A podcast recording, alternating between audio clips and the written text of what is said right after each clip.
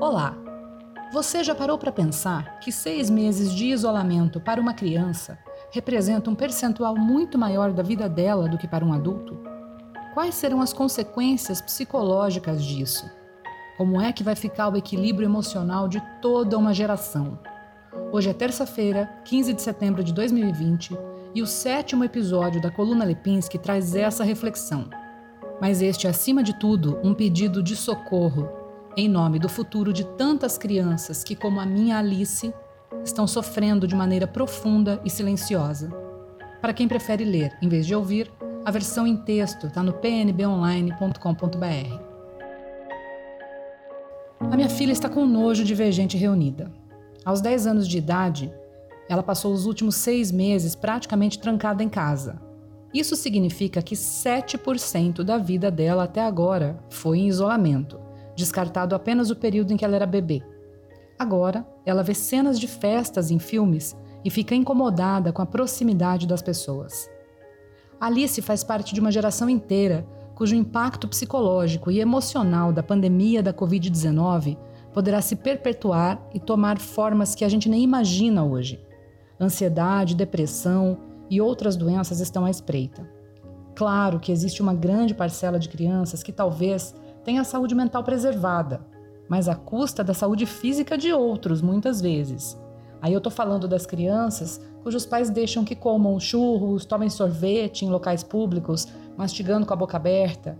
Crianças que brincam de pôr e tirar a máscara, colocam a máscara na cabeça, no queixo, que tocam em todas as coisas com as mãos que acabaram de enfiar na boca, sem nenhum tipo de orientação sobre comportamento seguro.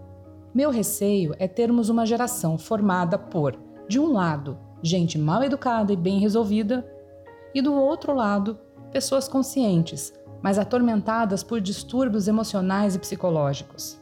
E para mim esse é um dos aspectos mais doloridos da pandemia. Em pleno setembro amarelo, a saúde mental das crianças merece toda a nossa atenção. É importante lembrar que o tempo passa muito mais devagar quando se é criança, que seis meses, para quem tem 8 ou 10 anos, são muito mais impactantes do que um semestre na vida de um adulto. A falta dos amigos por tanto tempo tem sido cruel. Por melhores que sejam as aulas online, existem inúmeras outras trocas presenciais proporcionadas pelo ambiente escolar que estão suspensas. Está interrompida a formação dos grupos de afinidade, as primeiras paqueras também, assim como foi suspensa a correria do recreio, o lanche da cantina, a pipoca na saída da escola, a paradinha no balanço da praça, aquele clássico: Mãe, posso dormir na casa da Helena hoje? A mãe dela deixou. As visitas aos avós depois da aula. Alice, a minha filha, carrega nos olhos verdes uma profundidade que impressiona. É uma menina madura, sensível, doce e dona de uma enorme capacidade de compreensão sobre as situações que a cercam. Ela é afetuosa, mas está com nojo, divergente e reunida. Quanto tempo levará até que aquela preciosidade de menina com alma de artista volte a se sentir à vontade em um grupo grande de pessoas? Quanto tempo levará até que ela volte a expressar fisicamente o afeto por alguém, sem medo de se contaminar e de contaminar um ente querido que faz parte de grupo de risco? A minha filha integra uma parcela privilegiada da população.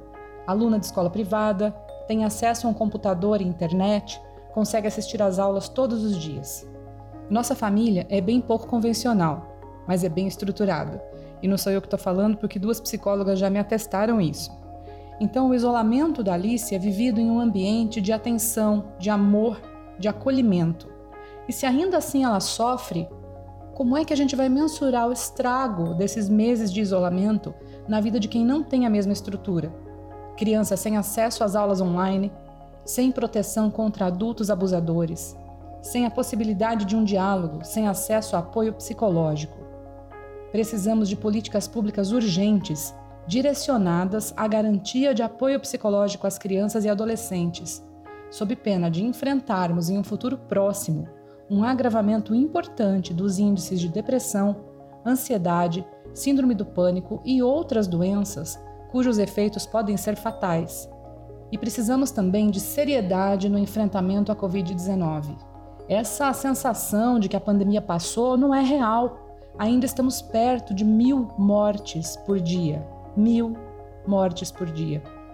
Se nós nos acostumamos com esse número, é porque as mortes foram banalizadas a um nível que nos desumanizou. E quanto mais nós nos desumanizamos, mais anestesiados e descuidados ficamos. É um paradoxo, porque quem mais se preocupa com as pessoas abre mão do contato físico neste momento. Nós estamos retomando inúmeras atividades e, em grande parte dos casos, isso é necessário e é positivo. Mas os protocolos de segurança precisam ser levados a sério, assim como a questão da vacina, que também precisa ser levada a sério. E essa vacina nem existe ainda no mercado e já está sendo combatida pelos obscurantistas. Isso é gente que toma alucinógeno vencido misturado com catuaba e óleo diesel. Só pode, porque eu já vi até vídeo dizendo que a vacina vai trazer um chip para roubar o DNA das pessoas. Gente, sério. O vídeo diz que a vacina vai trazer um chip para roubar o DNA das pessoas. E o pior é que muita gente acredita.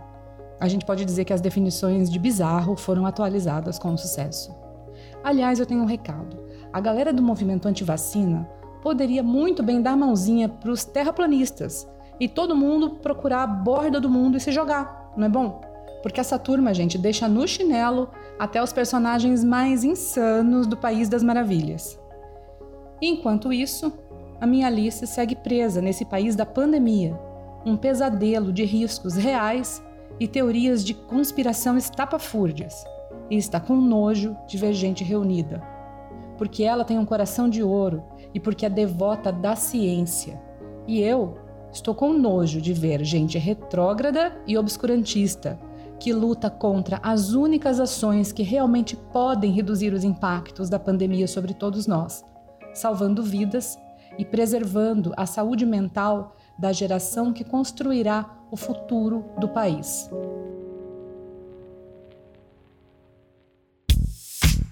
Eu sou Daniela Lepinski Romio, profissional de comunicação, e estou por aqui todas as terças-feiras, abordando temas aleatórios, incluindo comunicação, comportamento, cultura, política e o que mais eu me sentir à vontade para opinar sobre. A coluna Lepinski é uma produção do PNB Online. A apresentação e o texto são meus e a edição de som é do Caio Pimenta. Até a próxima!